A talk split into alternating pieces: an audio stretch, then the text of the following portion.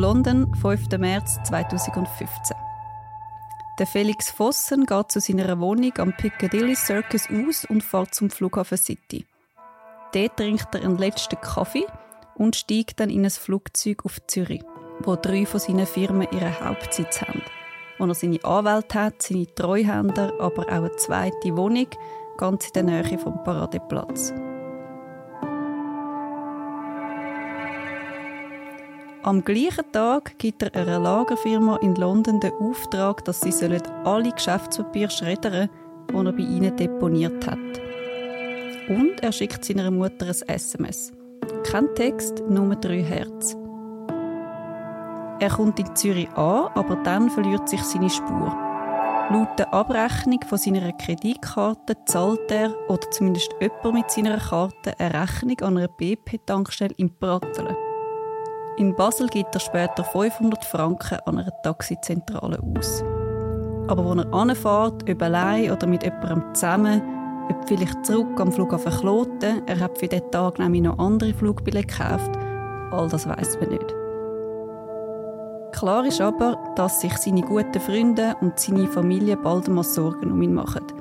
Sie läuten ihm an, immer wieder, und weil sie ihn nicht erreichen, geben sie nach ein paar Tagen vermisste Anzeige auf – es könnte ja sein, dass ihm etwas passiert ist. Gleich aber merken es nicht nur er ist spurlos verschwunden, sondern auch das Geld, das sie ihm als Aktienhändler anvertraut haben. 65 Millionen Franken.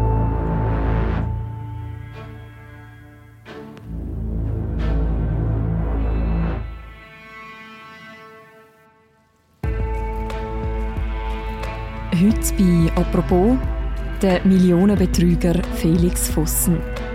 Investoren haben ihm vertraut, seine Freunde, sogar seine Eltern haben Geld bei ihm investiert. Der Felix Vossen ist Spross von einer deutschen industriellen Familie und hat eine der grössten Betrugsmaschen aufgebaut, die die Schweiz je erlebt hat. Und dann, dann ist er abgehauen. Wie hat das können passieren und was macht so ein Betrug mit denen, die Opfer davon werden? Über eine fast filmreife Geschichte, die in Zürich spielt, in London, in New York und in der Steueroase Guernsey. Über die reden wir heute in einer neuen Folge vom «Apropos Crime Sommer». Mein Name ist Mirja Gabatuller und bei mir im Studio ist Simon Rau vom Tamedia Recherchedesk, wo die Geschichte von Felix Vossen ursprünglich zusammen mit der Stefanie Bolzen von der Welt recherchiert hat. Hallo Simon. Hallo Miriam.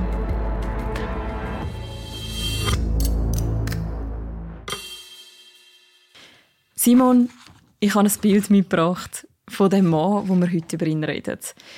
Was ist da für ein Mann drauf zu sehen? Ja, er hat braune, halblange Haare mit leichten Wellen, ein freundliches Gesicht mit einer breiten Nase und auf der Stirn eine tiefe Furche.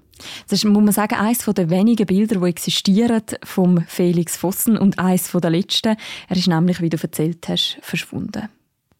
Simon, stell uns doch mal den Felix Vossen vor. Wer ist er? Ja, zum Zeitpunkt, wo er verschwindet, ist er 41. Der deutsche Staatsbürger ist Aktienhändler, Filmproduzent, Computerfreak. Er hat gern Musik und Kunst, gutes Essen und eben Film. Er mhm. kommt aus einer deutschen industriellen Dynastie. Sein Großvater hat in Gütersloh, Westfalen, die Textilfabrik Vossen gegründet, wo dann mit Frottetüchern sehr viel Geld gemacht hat. Das bekannteste Produkt ist der legendäre weiße Bademantel von Udo Jürgens. Das ist ein Vossen, okay.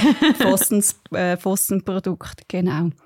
Und seine Freunde beschreiben ihn, oder zumindest vor seinem Verschwinden, haben sie ihn so beschrieben, höflich, anständig, sehr charmant, großzügig, fürsorglich, sehr zugewandt und herzlich.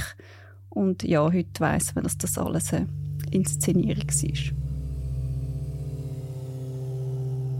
Wir schauen mal auf das, was man über das Leben von dem Felix Vossen weiß. Er hat nämlich schon seit seiner Jugend einen Bezug zu der Schweiz.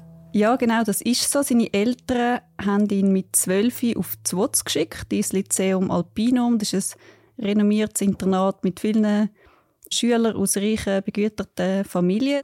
Die Eltern erhoffen sich für ihren Sohn eine gute Ausbildung. Er sagt später seinen Freunden, er habe die vier Jahre, wo er dann dort war, gehasst.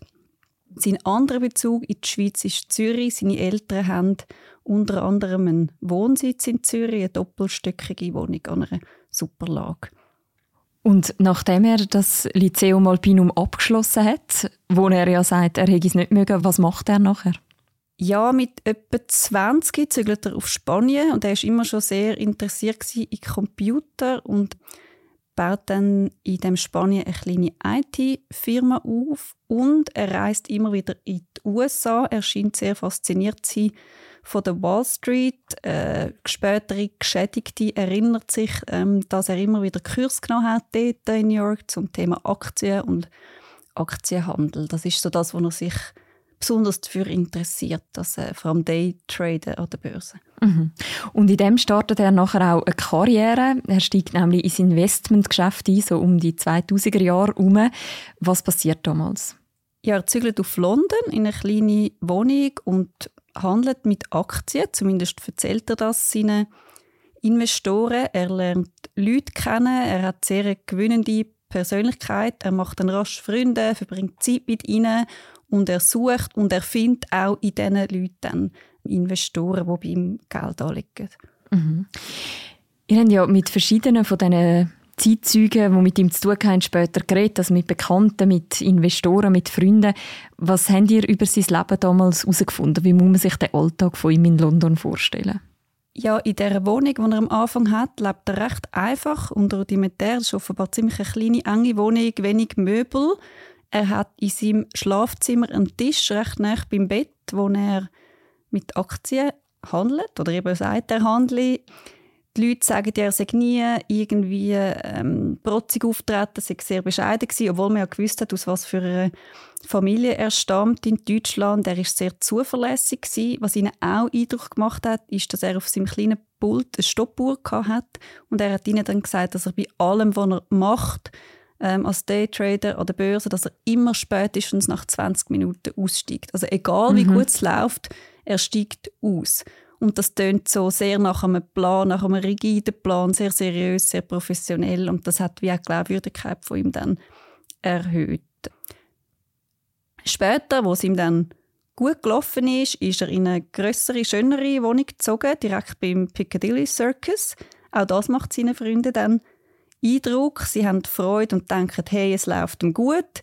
Cool für ihn und natürlich dann auch cool für uns, weil offenbar unser Geld irgendwie bei ihm gut investiert ist. Er hat etwa zehn Jahre lang eine Freundin, Sophia, ein Model, sehr schön, sehr glamourös, wo ihm ja dann auch den nötigen Glamour quasi mit ver verleiht. Das ist also der Nimbus, wo der Felix Vossen umgibt. Wer vertraut ihm denn alles sein Geld an? Was sind das für Leute? Ja, das wirklich Auffällige ist, dass das eigentlich alles Leute sind, die er gut kennt, die er viel Nähe aufgebaut hat. Also mindestens gute Bekannte, eher Freunde, gute Freunde, beste Freunde. Also es gibt Leute, die über ihn sagen, er ist wie ein Bruder für uns. Es gibt Leute, die sagen, er ist unser Ziehsohn. Ähm, sie verbringen viel Zeit zusammen, privat, und so empfehlen dann auch Investoren ihn an weitere Investoren weiter, wie die miteinander befreundet sind. Und das ist dann wie so ein bisschen privat eine Empfehlung. Und das Vertrauen wächst also quasi durch die Empfehlung von diesen anderen Freunden. Und wer ihm auch Geld anvertraut hat, und das ist ja, im Nachhinein besonders tragisch, sind seine Eltern. Sie verlieren am Schluss über 5 Millionen Euro. Mhm. Aber das erste Mal sieht eigentlich alles gut aus für seine Eltern, für all die Menschen, die in ihn investieren. Ja, es läuft sehr lang super, das haben sie auf jeden Fall das Gefühl. Sie bekommen immer wieder ähm, Geld zurück, zum Teil sehr hohe Gewinne, die er ihnen auch verspricht, 20% Rendite. Und sie kommen immer wieder Geld zurück über. Er macht ihnen auch Geschenke, er lädt sie ein, er umgarnt sie, er fragt, wie es ihnen geht, er erzählt, wie es ihm geht persönlich, aber auch wie Geschäfte laufen. Die Leute kommen auch immer wieder E-Mails über von Mitarbeiterinnen und Mitarbeitern vom Fossen Heute weiß man, dass die allermeisten fiktive Mitarbeiter sind und in Wahrheit er sich hinter denen versteckt hat. Mhm. Neben all dem gibt es wie noch so eine zweite Ebene von dem Leben von Felix Vossen. Er baut sich nämlich noch ein zweites recht anderes Standbein auf. Ja, genau. Er steigt ins Filmbusiness ein. Er ist ja schon immer äh, offenbar fasziniert von Film und vom Film machen und gründet dann 2010 mit dem Sohn von der bekannten englischen Schauspielerin Charlotte Rampling eine Produktionsfirma Embargo Films und er ist für die Finanzierung zuständig. Und ein paar Jahre läuft es blenden. Man sieht ihn dann auch auf Fotos ähm, an Filmfestivals in Berlin, Cannes, London, Toronto. Und er nutzt dann diese Bühne, um neue Investoren zu umgarnen. And you go. All right. I miss you already. Miss you already. 2014 gibt es dann aber ein Problem und zwar planen sie den Blockbuster Miss You Already mit der Drew Barrymore aber der Fossen schafft es nicht, seinen Teil von der Finanzierung zu stemmen. Und dann streichen ihn die anderen Produzenten von der Liste. Mhm. Also auch dort gibt es schon Anzeichen, dass da etwas nicht ganz richtig ist. Ja, so ein bisschen. Also das ahnt man damals natürlich nicht, aber im Nachhinein macht es äh, alles Sinn. Simon, an dieser Stelle müssen wir den Russell Hicks vorstellen. Er ist einer von diesen Geschädigten, die ihr mit ihnen geredet habt. Wer ist er genau? Ja, der Russell Hicks ist ein Geschäftsmann, ein pensionierter Geschäftsmann heute aus der Nähe von London. Mittlerweile ist er Ende 60. Er ist 13 Jahre ab 2002 sehr eng mit dem Felix Vossen befreundet gewesen. Russell Hicks hat Felix Vossen 2002 kennengelernt über einen Freund.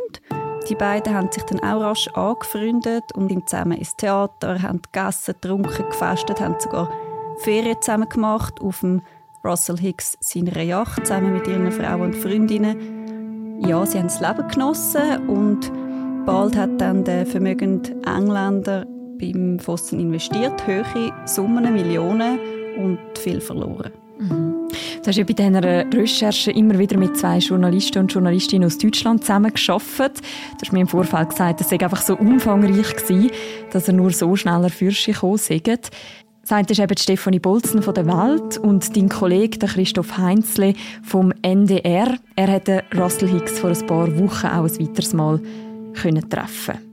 Russell, it has been quite some time. How have you been? Very, very well, thank you. Yes. Um, der Russell Hicks hat jetzt am Christoph Heinzle auch nochmal erzählt, wieso er so fasziniert war von dem Felix Vossen. The, reason it, was fascinating was because because he was living a oh, double, treble life. The fact that he was whizzing backwards and forwards between London and Zurich, it was all very glamorous. Um, and of course, he was involved in the film business and, and very public films, and, and he was involved in a gangster movie. Um, that adds another twist. So, that, so the whole thing was, was quite fascinating, and there were yachts and boats and parties and all sorts, you know. Hat es einen Moment gegeben, wo der Russell Hicks an dem schillernden Bild angefangen hat zu zweifeln? Sehr lang nein. Also sie sind wirklich eng befreundet. Es ist auch immer Geld zurückgekommen, viel Geld zurückgekommen, hohe Gewinne und alles ist in bester Ordnung. Es hat dann aber kurz bevor der Fossen abtaucht ist, einen kurzen Moment gegeben, eine Bemerkung, wo der Russell Hicks sagt, jetzt im Nachhinein, ja, er hätte damals müssen werken, wer der Fossen wirklich ist. Der Hicks sagt auf Englisch, it was a glimpse into his soul. He said something to me before the whole thing went sour that I should have recognised. This was a glimpse into his soul, I suppose, or it just gave you an idea that this lovely, cuddly Felix image that he gave was a sham. But the real Felix, he, he let slip this saying, he said, he said, oh, well, uh, you know, if, if, if you lose all your friends, you can always buy some more. Which is a really wicked thing to say. And, and then I, and I should have realised then, and uh, I should have, that should have been more alarm. Der Fossen hat ihm kurz bevor er verschwunden ist gesagt, ja, wenn du alle deine Freunde verlierst, kannst du einfach mit Geld neu kaufen. Das ist also ein Moment, wo es für den Russell Hicks so ein einen Bruch gibt in dieser Fassade von dem zuverlässigen, charmanten Felix Fossen. Auch die anderen Investoren merken ja schon mehr und mehr mit der Zeit, dass etwas nicht ganz stimmen kann. Was passiert da alles? Man muss wirklich sagen, es ist sehr, sehr spät. Und im Nachhinein ist es natürlich auch immer einfach, äh, zum äh, sagen, ja, man hätte sollen merken, das sagt wirklich auch der Russell Hicks bis heute. Äh, wenn man es heute anschaut, dann denkt man, ja, ist ja klar, das hat so rauskommen, aber damals ist er einfach so derart clever Fossen, dass man es einfach nicht gemerkt hat äh, oder nicht hat können merken. Es hat aber erste Auffälligkeiten gegeben, etwa ein halbes Jahr vorher. Zum Teil sind Quartalsberichte nicht mehr gekommen. Zum Teil hat er nicht zurückgeläutet oder hat Ausreden gehabt, warum das Geld nicht kommt. Oder ist vielleicht nur ein Teil vom Geld gekommen. Ähm, jemand hat ihn einmal besucht in Zürich, ähm, weil er einfach nicht mehr hat warten auf sein Geld. Der Fossen hat sehr ein schickes Büro gehabt, direkt am Bellevue, in dem Bellevue-Haus, wo unten ironischerweise heute das Café Felix ist. genau. Hat aber nichts mit ihm zu tun. Nein, überhaupt Aber einfach so ein bisschen Ironie. Genau. Und dann ist der Investor in das Büro gekommen und das ist einfach total leer gewesen. Also kein Papier, keine Akten, kein Mitarbeiter, nichts. Und dann sind plötzlich aus dem Nichts raus sind zwei junge Frauen gekommen, die gesagt haben, die seien Mitarbeiterinnen vom Fossen, ähm, wo dann aber der Investor die beiden Frauen auf den wichtigsten äh, Mitarbeiter angesprochen hat, haben sie nicht mal gewusst, wer das ist. Also die mhm. Person hat es offenbar gar nicht gegeben. Und dann sind sie wieder einen Lift runter und auf dem Lift hat der Fossen nicht gewusst, welchen Knopf das er muss drücken muss. Und so im Nachhinein ist es ja logisch, weiß er nicht, wo der Knopf drücken, weil er wahrscheinlich fast nie in dem Büro war. Aber die Freunde haben sich dann eher dass er so ein bisschen erklärt, ja, er hat jetzt einfach gerade viel zu tun, er ist ein bisschen neben den Schuhen, er ist gestresst. Ja, das sind eher so ein bisschen Risse, die man aber nicht wirklich können interpretieren konnte. Mhm. Im Nachhinein sieht man die Warnzeichen. In dem Moment hätte Felix Vossen lang weitermachen können. Hat es weitere Faktoren gegeben, die da eine Rolle gespielt haben? Ja, die Ausreden sind wirklich zum Teil sehr eindrücklich gewesen. und er hat sich ja wahnsinnig gut können in Leute einfühlen und hat dann auch das gesagt, was sie einfach hören hören. Er hat zum Beispiel einem Investor vorgespielt, sein Vater habe Prostatakrebs. Mhm. Und der Investor hat im Jahr vorher seinen Vater an Prostatakrebs verloren. Und das hat natürlich dann sofort so eine Nähe hergestellt, wo der andere gerade Mitleid hat und gesagt hat, ja, kein Problem. Ich verstehe es, dass unter diesen Umständen mir das Geld nicht kannst zurückzahlen Jemand anderem hat er erzählt, er selber habe einen Hirntumor, was natürlich auch nicht gestimmt hat. Er bringt einfach laufend Ausreden, schlimme Ausreden, die Mitleid erregen. Und weil sie ja quasi eng mit ihm befreundet sind, glauben sie ihm die logischerweise. Was auch hilft, ist, dass er dann zum Teil wirklich weiter ausgezahlt hat. Das sind dann gleich so kleine Tranchen gekommen und einfach so sein ganzes Renommee. Also ich meine, seine Wohnung in Zürich war an der Waaggasse. Das ist wirklich, äh, also gerade dort so Paradeplatz, Storchenplatz. Er ist auch unterstützt worden durch sehr äh, vertrauenswürdige Kanzlei, sehr renommiert. Und ein Partner von dieser Kanzlei war im Verwaltungsrat von einer äh, Firma vom Fossen. Und es ist wie so, das Bild ist einfach aufrechterhalten worden, dass sie es da mit einem seriösen Investor zu tun haben. Und obwohl es vielleicht so ein bisschen eben mal das Geld nicht gekommen ist, aber eigentlich hat man eigentlich immer noch gedacht, das sei alles okay. Mhm. Du schreibst in deinem Text so schön, dass die Wohngegend, wo eben an den Türschildern nur die Initialen stehen. Du sagst, immer wieder ist ein Geld zurückgezahlt worden, nach allem, was man heute weiß. Wie funktioniert denn das System von Felix Voss? Ja, er verspricht den Leuten, ihr Geld gewinnbringend und risikoarm anzulegen mit sehr hohen Renditen. Und lang zahlt er die angeblichen Gewinne auch aus. In Wahrheit sind aber die Gewinne eigentlich nichts anderes als Geld von neuen Kunden, die er geködert hat. Und irgendwann, wenn dann keine neuen Kunden mehr nachkommen oder zu viele alte Kunden gleichzeitig ihr Geld zurückwenden, bricht alles zusammen. Es ist der alte Ponzi-Trick, benannt nach dem Betrüger Charles Ponzi, wo das in den 1920er Jahren genau so gemacht hat. Mhm. Das heißt, er zahlt immer wieder kleine Beträge, also vergleichsweise kleine Beträge zurück. Wo, was weiß man denn, wo der Rest von dem Geld angeht? Ja, ein anderer Trick, wirklich sehr ein cleverer Trick, den er anwendet, wo dann nachher auch die Staatsanwaltschaft ähm, sagt, das sei fast unmöglich, das nachher noch zu beweisen, ist, dass er Geld verschiebt. Also er hat sehr viel Konto. Ein Investor hat gesagt, er glaube, er habe etwa 180 Konto gehabt. Nicht, ob das stimmt, aber einfach sehr viele Konten und dann überweist er dauernd Geld hin und her. Ich habe jetzt gerade diese Woche noch mal mit einer Geschädigten reden und sie hat gesagt, sie möge sich erinnern, dass sie Einsicht hatten in Unterlagen von einer Bank. Da hat er fünf Konten gehabt und dann hat er über ein Wochenende einfach nonstop Geld verschoben, in allen verschiedenen Währungen auf diese fünf Konten. Zum Teil hat er dann auch äh, noch Firmen gehabt, eben auf Guernsey, auf den British Virgin Islands und irgendein Investor hat dann mal 40 so da die Bankgeräte zum Überweisungen machen gefunden auf seinem Pult und, und der Fossen hat eine Ausrede gehabt, aber im Nachhinein, ich glaube, er hat einfach immer konstant Geld verschoben und dann ist es natürlich nachher schwierig äh, herauszufinden, wo das Geld genau ist und ein großer Teil, glaube ich, hat er einfach immer wieder gebraucht, zum anderen zu befriedigen und ein Teil hat er hat einen luxuriösen Lebensstil gehabt und einen Teil hat er einfach verprasst. Das heißt, der Verdacht ist relativ nah, dass er auch einen Teil von seinem Geld, zumindest in so Briefkastenfirmen, im Steuerparadies verschoben hat. Ja, das ist die Vermutung, die man hat. Ja. Aber mhm. es ist wirklich insgesamt sehr schwierig im Nachhinein, das irgendwie zu nachvollziehen, obwohl das die Ermittler natürlich wahnsinnig probiert haben und auch ihr Bestes gegeben haben. Die Ermittlungen gehen los in dem Moment, wo du auch am Anfang beschrieben hast, nämlich im März 2015, wo er sich ins Flugzeug setzt nach Zürich und spurlos verschwindet. Was vermutet man, wo geht er hin? Man hat eigentlich wirklich absolut keine Ahnung. Also angeblich ist er dann noch im Ausland gesehen worden, in verschiedenen Ländern.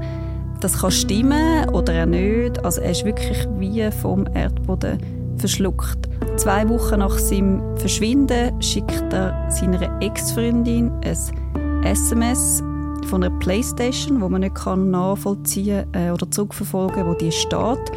Und er schreibt ihr: Es tut mir so leid. Ich wollte dir nie wehtun und dachte immer, dass ich es zum Schluss hinkriegen würde.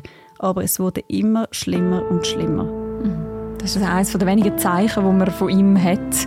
Nachdem er verschwindet, wer sucht ihn in dem Moment alles?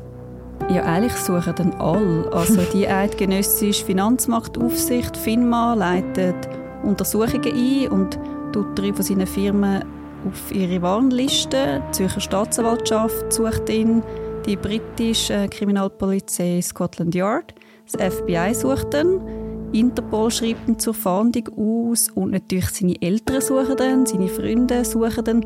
Die machen sogar eine eigene Webseite mit einem professionellen Fahndungsvideo. Also Felix, fassen, Manhunt, wo bist du und, und komm wieder führen und wir suchen dich im Moment unser Geld wieder zurück.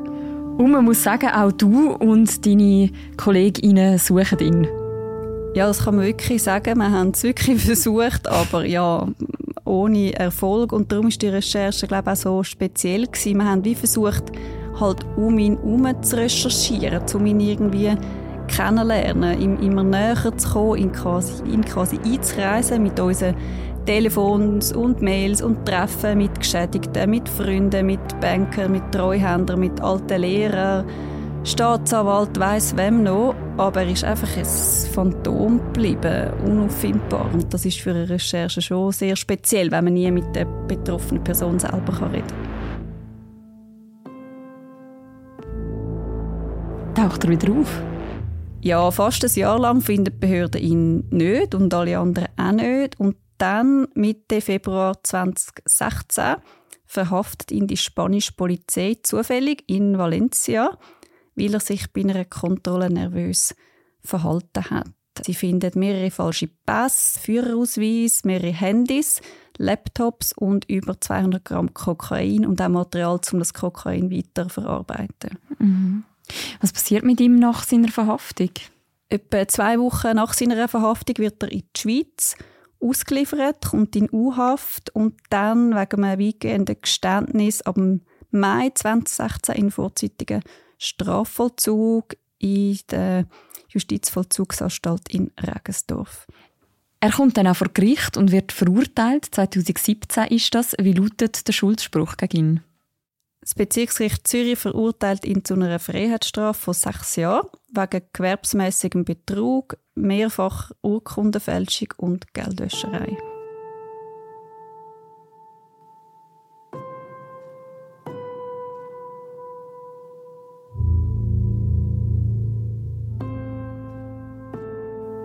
Die grosse Frage ist ja jetzt, was ist mit dem Geld? Taucht das wieder auf?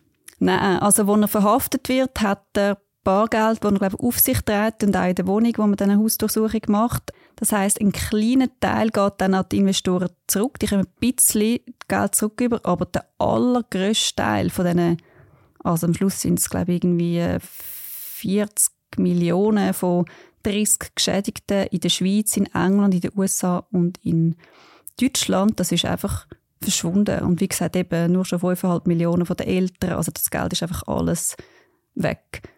Die Geschädigten versuchen dann natürlich, ihr Geld zurückzubekommen mit Anwälten in England, mit Anwälten in der Schweiz.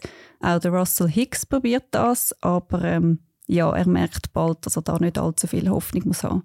The lawyers that I, the Swiss lawyers that I engaged, they turned around and, and basically told me that, that my case was, was hopeless. There was there was nobody that they could really go after, and that uh, in trying to make uh, the banks involved responsible in any way for my losses was was a hopeless case, and it was going to get nowhere. Im Nachhinein wirft diese Geschichte recht viele Fragen auf. Die eine Frage ist ja, warum wirkt so ein Typ mit so einem Betrugsschema so vertrauenswürdig? Ja, ich glaube, es ist so eine Kombination von Charakterzügen, die er jetzt im Nachhinein gesehen gespielt hat oder wo er einfach das Talent drin hat. Also sehr bescheidenes äh, Auftreten, freundlich, höflich, liebenswürdig, äh, zugewandt, äh, charmant. Die Freunde sagen auch, er, einfach, er ist unser Freund gewesen. Wir haben ihm vertraut, weil er unser Freund war. Und dann der zweite Punkt, und das ist schon sehr eindrücklich, er hat wirklich immer gewusst, wem er was sagen muss. Wer was hören will. Er hat sich eben sehr einfühlsam gegeben. Russell Hicks zum Beispiel hat er amig Katz gehütet und ihm immer erzählt, wie fest er Tier liebe. Also er hat offenbar ein riesiges Talent, sich in Menschen einzufühlen und einfach auch ihre Schwächen zu erkennen. Also unglaublich manipulativ. Mhm. Du hast ja selber den Felix Vossen dann auch getroffen. Du hast ihn im Gefängnis besucht als Journalistin. Wie hat er denn auf dich gewirkt? Ja, ich habe wie viele andere Journalistinnen und Journalisten ähm, versucht, vor dem Gerichtstermin ein Interview zu bekommen. Er hat mir dann via seinen Anwalt erlaubt, ihn zu besuchen in der Beschweiz.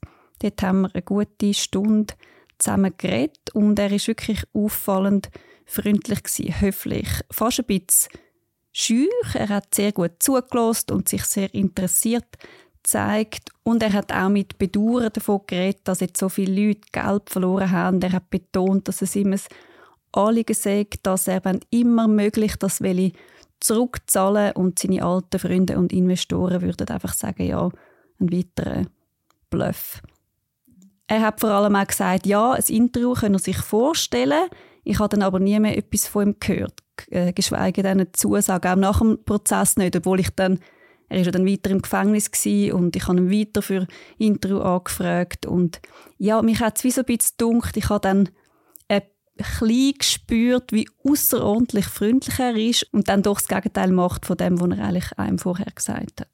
Der Felix Pfosten ist ja eigentlich kein Einzelfall. Es gibt viele so Geschichten über so spektakuläre Betrüger. Also eben der Bernie Madoff ist zum Beispiel so jemand, der Dieter Behring, wo wir mal eine Podcast-Serie über haben in der Schweiz. Ruja Ignatova, das ist die sogenannte Crypto Queen und so weiter. Man sagt ja, wenn dann die Sachen auffliegen, immer wieder, ja, die Menschen, die da mitgemacht haben, die sind einfach ein bisschen geldgierig. Die haben ein bisschen zu schnell zu viel Geld wollen. Ja, das ist natürlich ein Vorwurf, wo auch im Fall Fossen sich die Geschädigten alle haben müssen anhören. Also es sind einfach geldgierig gewesen. Es hätte ja nicht können sein, dass der eure Rendite von 20 Prozent spricht und ihr wirklich ernsthaft das Gefühl habt, dass er das so einhalten kann. Aber was man schon muss sehen, ist, dass er und auch all die anderen Finanzbetrüger einfach unglaublich geschickt und clever sind. Also es ist wirklich eine Betrugs- Maschinerie. Es ist nicht einfach, dass er die ein bisschen anlügt und im Fall Fossen alle das einfach so ein bisschen geglaubt haben. Also es sind zum Teil auch Leute, die selber in der Finanzindustrie geschafft haben. Ähm, einer hat in der Compliance-Abteilung von einer Bank geschafft. Also die sind nicht einfach naiv in das hineingerannt, sondern er hat wirklich das extrem clever gemacht, eben mit, mit Zeit quasi so ein bisschen zum Garnen, aber auch, weil er dann einfach das Geld hin und her verschoben hat und das hat nachher die Staatsanwaltschaft gesagt und die Anwälte der Betroffenen, ähm, man hat es eigentlich praktisch nicht können merken mhm. Auch wenn es im Nachhinein aussieht, als hätte man müssen. Im Moment ist es eigentlich fast unmöglich gewesen. Du hast mit vielen von diesen Betroffenen auch geredet. Was macht so ein Betrug mit ihnen, jetzt mal abgesehen vom finanziellen Verlust? Ja, ich konnte eben vor ein paar Tagen noch mit einer Frau reden, eine Engländerin, die zusammen mit ihrem Mann sehr viel Geld verloren hat durch den Fossen. Und ihr Mann hat zwar gewusst, dass sie nochmal mit mir redet für den Podcast, aber er hat ihr gesagt, er will nichts über das Gespräch erfahren. Und sie hat mir dann auch gesagt, dass sie auch sonst praktisch nie mehr mit ihm über den Fossen redet, weil ihr Mann hat den Fossen als einen von seinen allerbesten Freunden bezeichnet. Und der Gedanke, dass der Mann ihn derart hintergangen hat, das sei für ihn immer noch unerträglich. Sie hat mir auch gesagt, ja, wir haben sehr, sehr, sehr viel Geld verloren, aber noch schlimmer ist eigentlich das Wissen, dass wir ihm vertraut haben, dass wir ihn in unser Leben hineingelassen haben. Und sie sagt auch, also das hat sie wirklich nachhaltig geprägt, auch wie soll ich jemals wieder jemandem vertrauen, wenn eigentlich einer, wo ich das Gefühl hatte, der ist derart nah, ich nicht merke, was er eigentlich für ein, für ein Mensch ist. Und ich glaube wirklich, für die allermeisten Opfer ist der emotionale Verrat eigentlich schlimmer als alles andere. Und sie hat mir auch gesagt, viele von uns kommen uns auch einfach unglaublich dumm vor, weil uns das alle Leute sagen, aber weil wir uns das auch selber sagen. Wie hast du können so dumm sein. Und was mir die Engländerin aber auch noch gesagt hat, ist, dass es also durchaus Opfer gibt, wo auch unter einem finanziellen Betrug extrem leiden, weil einfach schlicht ihr ganzes Vermögen weg ist. Und ein sehr krasses Beispiel ist eine ältere Frau, die den Fossen als ihren Ziehsohn bezeichnet hat, respektive er hat sie als meine zweite Mutter bezeichnet und sie hat einfach nicht mehr und muss quasi jeden Tag schauen, wie sie durchkommt. Und das ist wirklich krass. Mhm. Auch der Russell Hicks hat euch gegenüber erzählt, wie der Betrug ihn bis heute immer wieder einholt. Ja, er sagt, er versuche nicht mehr daran zu denken und irgendwie mit seinem Leben weiterzumachen. Er klingt eigentlich recht positiv und optimistisch. Aber er sagt auch, weil alles andere, jeder Gedanke an Fossen wäre einfach zu schlimm, unerträglich. Also versucht er einfach nicht an ihn zu denken. Mhm. Aber natürlich gelingt ihm das dann nicht immer. I try not to beat myself up about it because I think that could be very, very negative and I could um, disappear down a black hole if I kept blaming myself for the folly of not seeing the signs, which are so fantastically easy to see later on and after the event.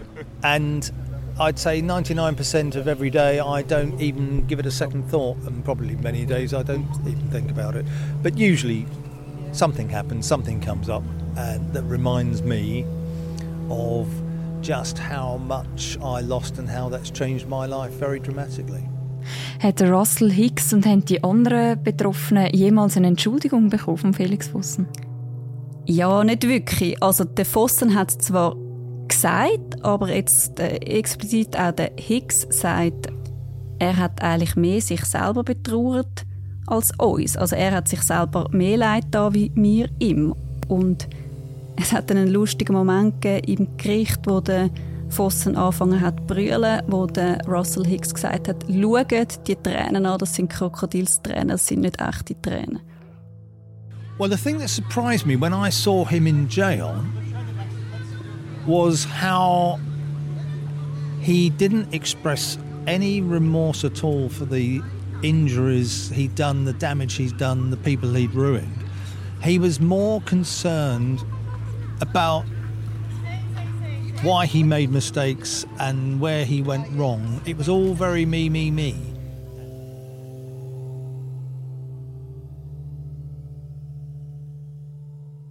Was ist seither aus dem Felix Vossen geworden? Ja, wie gesagt, ist er im Februar 16 verhaftet worden und dann drei Monate später in Strafvollzug in Vorzeitigen in Regensdorf in der Beschweiz. Und vom ehemaligen Mithäftling habe ich gehört, dass der Fossen dort den Job vom sogenannten Hausarbeiter hat. Es gibt in der Böschweiz verschiedene Pavillons für die Insassen und jeder Pavillon hat zwei Hausarbeiter, die sich um den Unterhalt kümmern, also Duschen, Stege, Gang putzen. Sie sind den ganzen Tag im Block und können ihre Zeit frei einteilen und er ist offenbar auch fürs Schöpfen vom Essen zuständig gewesen. Mhm. Der Mitinsass hat mir dann gesagt, ja, sie haben regelmäßig zusammen geredet. Der Fossen sei immer sehr nett und freundlich gewesen. Man habe aber auch gespürt, dass er Angst hat vor der Entlassung oder offenbar hat der Fossen ihm gesagt, ja, er befürchte, dass wenn er rauskommt, dann die Investoren kommen und das Geld von ihm wählen. Aus dem Gefängnis entlassen worden ist er dann im ersten Halbjahr 2020 und wo er jetzt ist, was er macht, wie es ihm geht, habe ich haben wir nicht herausgefunden. Seine Eltern habe ich auch noch mal kontaktiert, aber sie haben nach wie vor nicht mit mir reden. Ich weiß darum nicht, was sie über ihn wissen und andere Personen, die ich gefragt habe, haben schlicht auch keine Ahnung. Hast du jemals wieder von ihm gehört?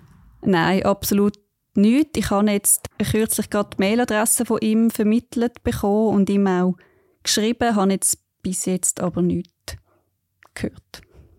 Was glaubst du, was macht er heute? Ich habe absolut keine Ahnung. Also die Geschädigten sagen, die sie ja auch nicht wissen, sie sagen, ja, sie können sich eigentlich fast nicht vorstellen, dass er jemals wird einfach einen normalen, langweiligen Job machen. Das ist einfach das, was sie vermuten, dass er vielleicht einfach das macht, was er immer schon gemacht hat. Aber das ist natürlich eine reine Spekulation. I don't think he wanted to go down in flames and end up in jail. But having said all that, I suspect that he's the sort of character that probably would not be able to go straight. I can't see him doing something simple. He would have to get involved in something complicated and clever and big, and he would probably start conning people again.